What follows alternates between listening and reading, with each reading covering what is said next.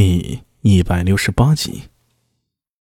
看朱尘碧思纷纷，憔悴之离为一君。不信比来长下泪，开箱验取石榴裙。妩媚。看到这里，李治激灵灵的打了个寒颤，全身的毛孔仿佛一下子全都张开了似的。流出了一身冷汗。再看日期，是写于他登基的那天。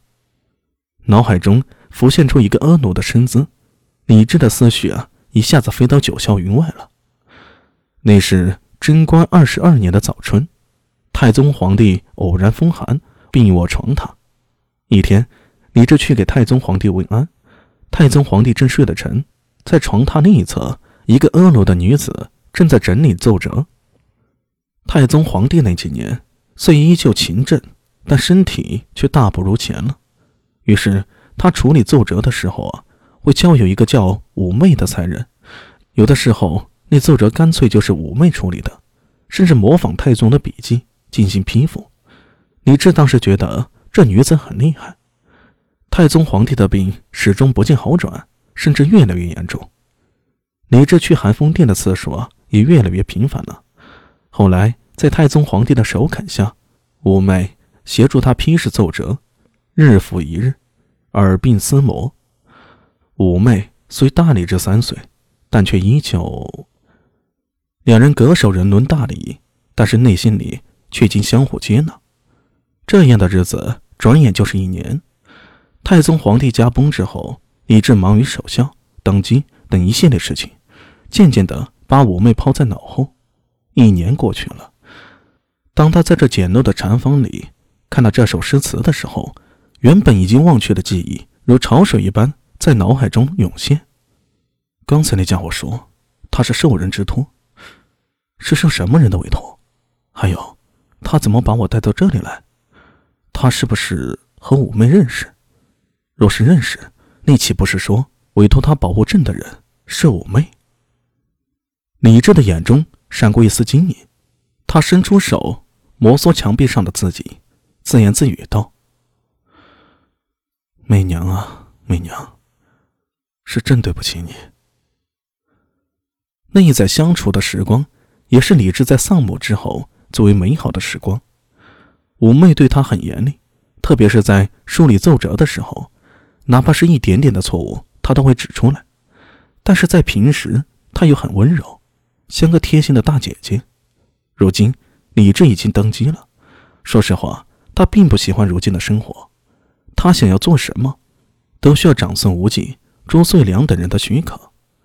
虽然他知道长孙无忌不会害他，可是他还是有一种傀儡的感觉，很不开心。而在五妹陪他的时候，虽然很严厉，却总是让他自己做主。五妹在他身边，充当着。拾遗补缺的角色，而不是长孙无忌他们那样，什么事都大包大揽。李治好几次想反抗，可碍于长孙无忌的威严，最终还是屈服了于他们。这样的生活又岂是他所期望的？如果是媚娘在朕的身边，绝不会是这个模样。可是，朕竟然忘了她，真不该呀，真的不该呀。李治一遍遍的诵读这首诗，只觉得心如刀割。他越想就越觉得对不起五妹，越想就越思念五妹。对了，这里是他的禅房，那他现在在何处啊？李治似乎想起了什么，转身就往外走。